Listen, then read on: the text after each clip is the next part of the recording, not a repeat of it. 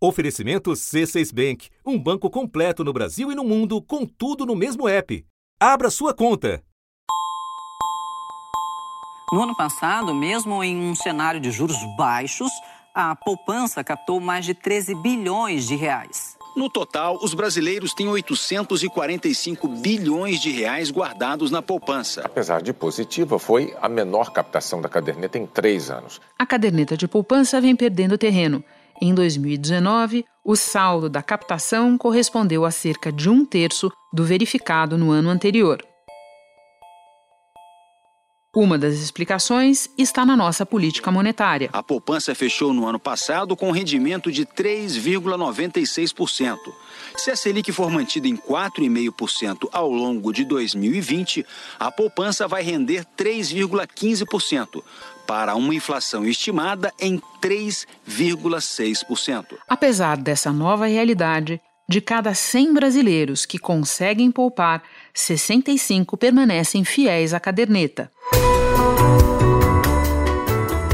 Da redação do G1, eu sou Renata Loprete e o assunto hoje é poupança.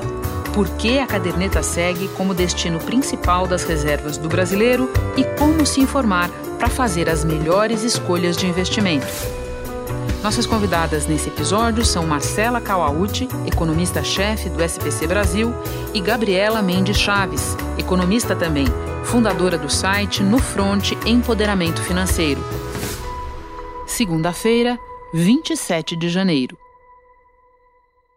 Marcela, você coordenou uma pesquisa que tenta entender, entre outras coisas, o apego do brasileiro à caderneta de poupança. Até o nome soa extemporâneo, né? Caderneta de poupança. O que, que a tua pesquisa descobriu? Bom, a gente tem muito pouca gente no Brasil que investe. E entre as pessoas que investem, a forma de investir ainda é muito ruim. Então, dos 74% de, é, dos poupadores né, que aplicam em alguma modalidade de investimento, é, a caderneta de poupança é o principal destino. 60% deles acabam optando por essa modalidade de investimento. Mesmo com toda essa é, é imprensa dizendo que a, a caderneta de poupança rende menos do que a inflação, é, você tem outras outras opções muito mais, é, muito mais rentáveis e tão seguras quanto, o brasileiro ainda acaba optando por essa forma tradicional de guardar o dinheiro. E por que ele faz isso? Bom, tem alguns pontos que fazem com que o brasileiro opte pela caderneta de poupança.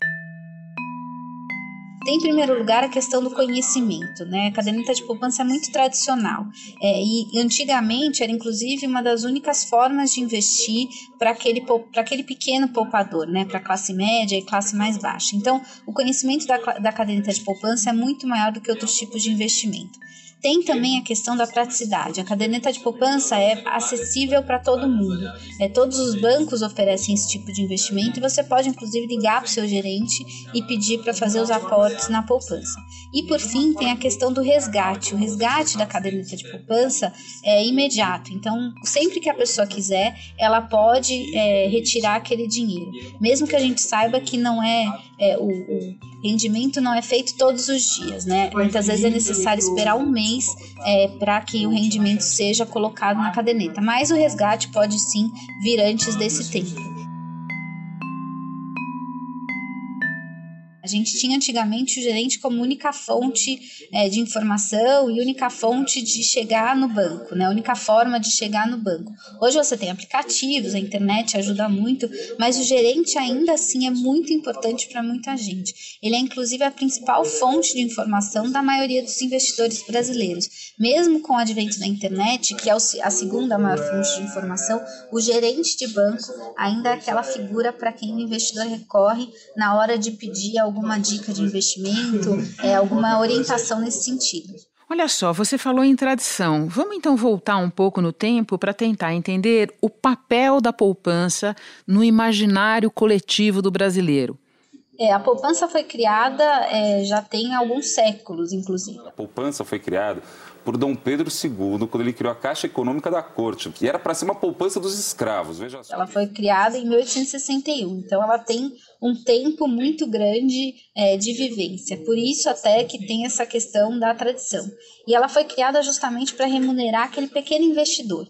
É, os juros na época eram de 6% ao ano, e a gente, inclusive, durante a época de hiperinflação, tinha correção monetária em cima disso, né, já que a inflação era de fato muito maior do que esses 6% ao ano. Mas é uma aplicação muito tradicional. Era inclusive usada antigamente, até no meu caso aconteceu, quando o neném nascia, um dos presentes que eram dados era uma caderneta de poupança. Uau, você ganhou uma? Eu ganhei uma caderneta de poupança quando eu nasci, é, de uma amiga da minha mãe. Eu tenho inclusive o papel em casa até hoje. Ele parecia uma cadernetinha mesmo, parecia um pequeno caderno é, em que você anotava o quanto você colocava na poupança cada mês. É, então era até um presente para uma criança que nascia, porque era uma forma de começar a investir para o futuro daquela criança. Era a única forma que o pequeno investidor tinha de garantir um rendimento para o seu dinheiro. Quando você está falando da época da hiperinflação, vamos situar para quem nos ouve, alguém mais novo, que a gente está falando basicamente de um período grande dos anos 80, certo? Entre 1980 e 1994, o Brasil conviveu com taxas de inflação descontroladas. Em 1993, a maior taxa da história, quase 2.500%. Convertendo para valores atuais, é como se uma pizza tivesse começado janeiro custando 50 reais e terminasse o ano valendo 1.300. Isso até o ano de 94, quando teve o Plano Real e aí a gente Sim. teve finalmente o controle inflacionário. Então, dia 1 de julho de 1994 foi uma data histórica. Para vocês terem uma ideia, a inflação chegou a dois dígitos em 1940 e só reduziu, só voltou a um dígito depois de 94. Foram 50 anos de inflação. Vamos continuar. Você estava falando da, da situação ao longo do tempo e eu me lembro que em 2012 a regra da poupança mudou e a rentabilidade caiu. Como era o cálculo antes? Como é que ele ficou depois? Qual foi essa mudança?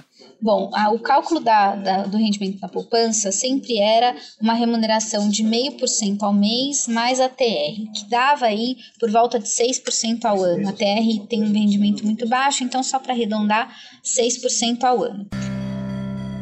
Naquela época, a taxa Selic vinha caindo, então a escolha do investidor mais é, que tinha um pouco mais de sofisticação era entre a poupança e um rendimento que rendia é, a taxa Selic. Como a Selic vinha caindo, é, descontado o imposto de renda, esses fundos de investimento e a aplicação do tesouro direto começavam a ficar muito próximos da poupança. E aí havia um grande medo é, de migração para a poupança, né? ninguém mais investiria, por exemplo, no tesouro direto, porque todo mundo ia migrar para a poupança. E por isso houve a mudança. É, sempre que a taxa Selic for de 8,5%, ou menor que isso, como é o caso hoje em dia, em que a taxa Selic está em 4,5%, a poupança rende 70% da taxa Selic. Por isso que é esse rendimento de um pouquinho mais de 3%, porque é 70% dos 4,5% que são a taxa Selic.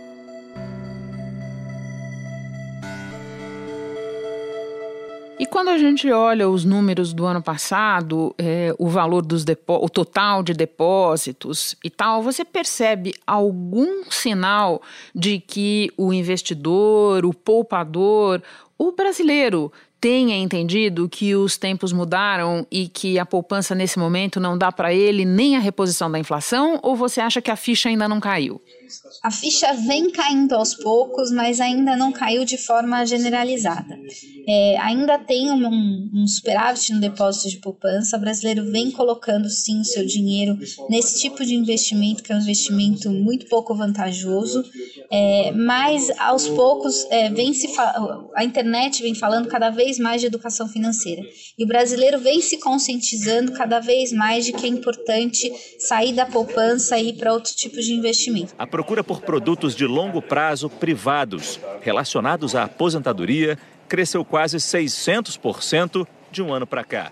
Tanto é assim que o Tesouro Direto ganhou novos adeptos, a própria é, a, a, Bolsa, né, a B3, hoje em dia tem 1 milhão e 600 mil pessoas é, cadastradas para investir em ações. Então, o brasileiro vem se conscientizando, mas isso vem acontecendo aos poucos e ainda não é, de forma generalizada. Ainda tem muito para o brasileiro aprender, não só para começar a guardar dinheiro, mas para de fato investir. Porque não adianta só é, separar um dinheirinho todo mês e deixar esse dinheiro na poupança que rende menos do que a inflação. É importante investir de fato, né? É, investir e investir, né, Marcela, conhecendo os riscos, é, conhecendo o, as vantagens e as desvantagens de cada opção. E aí a gente cai, cai na outra expressão que você usou, que é a necessidade da educação financeira. O que, que a tua pesquisa é, diz a respeito das fontes? Como é que o brasileiro se informa sobre isso? Ele se informa bem, mal? Quais são as fontes? Bom, 53% dos brasileiros que procuram algum tipo de informação na hora de investir procuram um gerente de banco. É, vale lembrar que o gerente de banco ele atua como um vendedor dos produtos do banco. Então, às vezes, ele acaba te oferecendo aquele produto que o banco tem como meta de venda, mas que não é o melhor para o cliente. Mas o gerente de banco ainda é o mais procurado. É, em segundo lugar, com 47% das citações, tem aquele brasileiro que consulta a internet. É, e aí é interessante notar as variações por idade. Quando a gente olha a questão do gerente de banco, 53% dos brasileiros, é, esse percentual sobe para 74% entre as pessoas acima de 55 anos.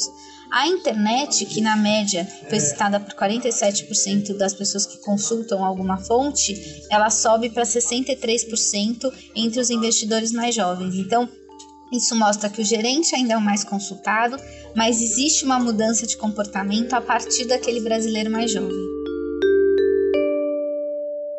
Bom, e com tudo que você aprendeu, Marcela, fazendo essas pesquisas e observando o comportamento dos poupadores, do público em geral, o que é que você diria para uma pessoa que quer se educar, que quer se informar para dar o destino mais adequado para suas reservas e ao mesmo tempo não quer cair em cilada? É buscar conhecimento é o principal modo de investir cada vez melhor. A gente hoje em dia tem uma gama enorme de produtos para investir, produtos muito bons e muito seguros.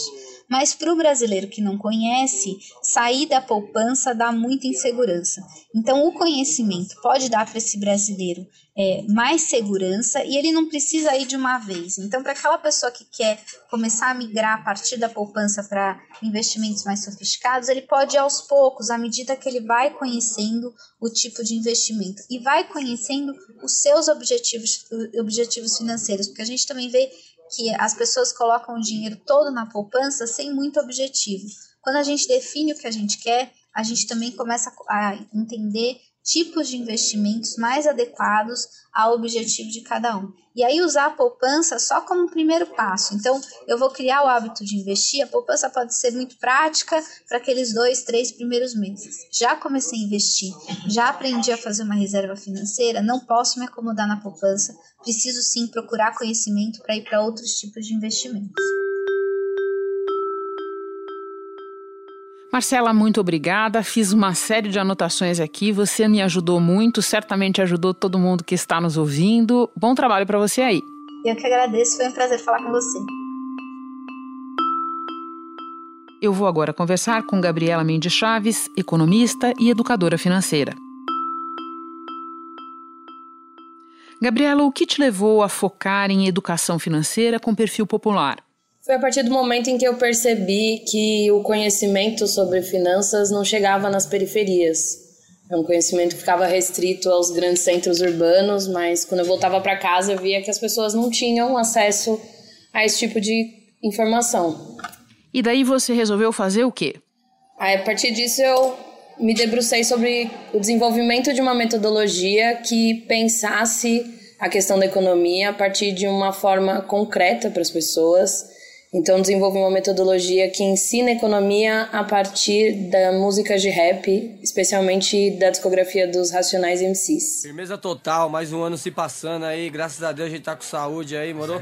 Muita coletividade na quebrada, dinheiro no bolso, sem miséria, e é nóis. Vamos brindar o dia de hoje, que o amanhã só pertence a Deus, a vida é louca. Deixa eu falar pra você, tudo, tudo. E explica para nós como é usar essas letras para promover educação financeira. O principal objetivo é fazer com que as pessoas entendam que a economia é algo próximo de todas e todos, mesmo aqueles desempregados ou em situação de vulnerabilidade social, acabam tendo que lidar com o dinheiro diariamente então, o, a, as, as músicas do Racionais, elas entram numa perspectiva... Firmeza, não é questão de luxo, não é questão de cor, é questão que fartura alega um sofredor. Não é questão de presa, negou, ideia é essa, miséria, traz tristeza e vice-versa. De... É, trazer a discussão sobre a desigualdade social, mas também sobre a questão da relação da periferia com o dinheiro.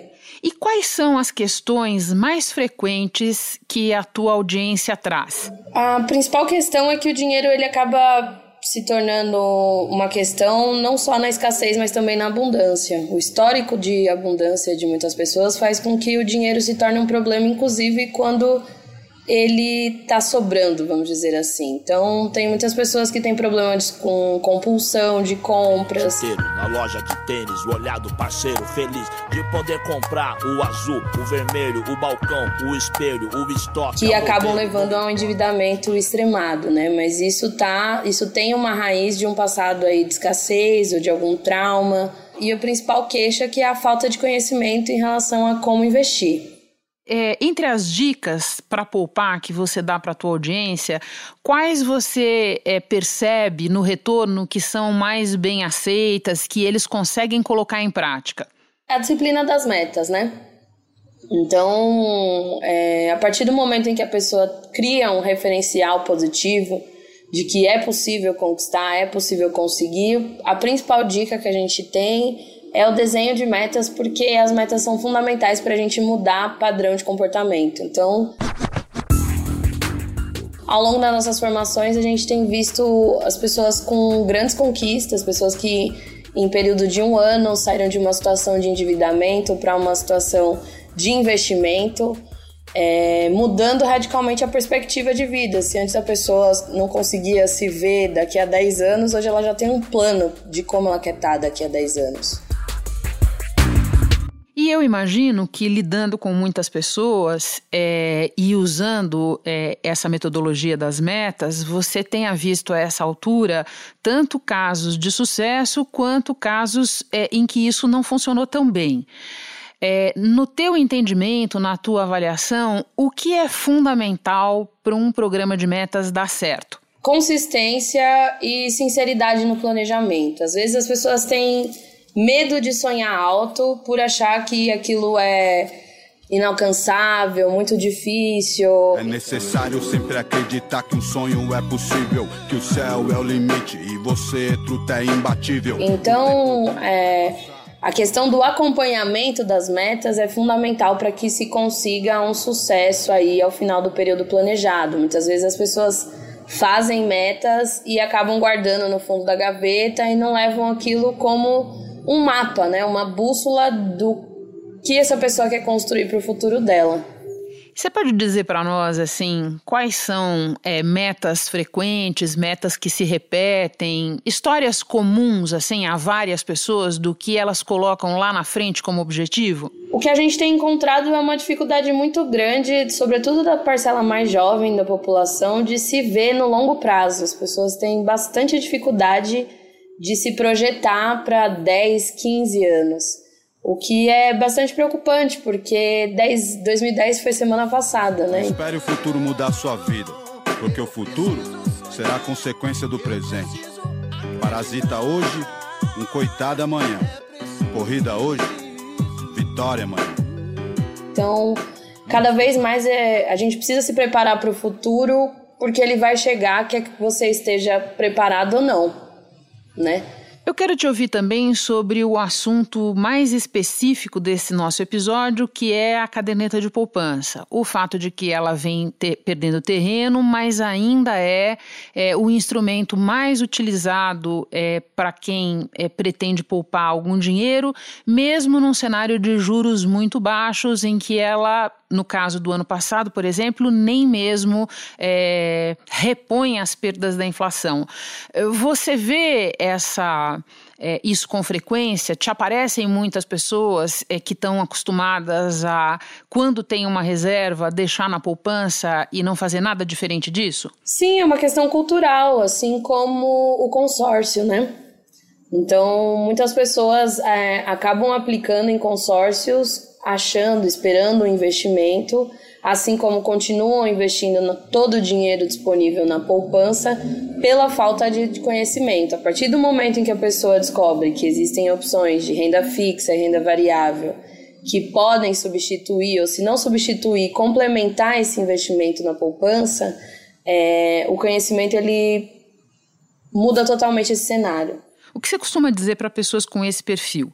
pessoas que colocam as reservas delas, sejam pequenas, médias, grandes, sempre na caderneta de poupança. É importante pesquisar e entender quais são os instrumentos do mercado financeiro. Existem dois grandes blocos. Geralmente as pessoas têm medo de perder dinheiro, né? Mas é importante uhum. que as uhum. pessoas saibam que existem dois grandes tipos de investimento, que são a renda fixa e a renda variável. Se na renda variável, cujo produto mais conhecido é as ações, você tem sim uma oscilação que é, faz com que seja possível né, você perder o capital total investido, perder um, um volume considerável de recursos, na renda fixa isso não acontece. Então tem uma série de investimentos de renda fixa onde você consegue ter é, a previsão de quanto vai se receber no final desde o momento que você investe. Sem luxo, descalço, nadar no riacho, sem fome, pegando as frutas no cacho. Aí, truta é o que eu acho. Quero também, mas em São Paulo, Deus é uma nota de 100, vida louca. Então, o conhecimento é muito importante para que as pessoas entendam que existe existem mecanismos para se burlar os riscos das aplicações financeiras. Então, na própria renda fixa existem aplicações que são é, cobertas pelo FGC, o que significa que se aquela instituição que você está investindo de alguma forma é, tiver um, um, prejuízo e quebrar, você vai receber um valor até 300 mil reais por CPF. Então, existem mecanismos de, de proteção, sobretudo ao investidor pessoa física, né? A, a CVM, o Banco Central estão sempre é, investindo em regulamentações que tragam essa segurança para o trabalhador que, enfim, está colocando aí seu dinheiro no mercado financeiro. Gabriela, muito obrigada pelas tuas explicações, por compartilhar a tua experiência conosco. Bom trabalho para você aí. Muito obrigada. Eu fico por aqui. Até o próximo assunto.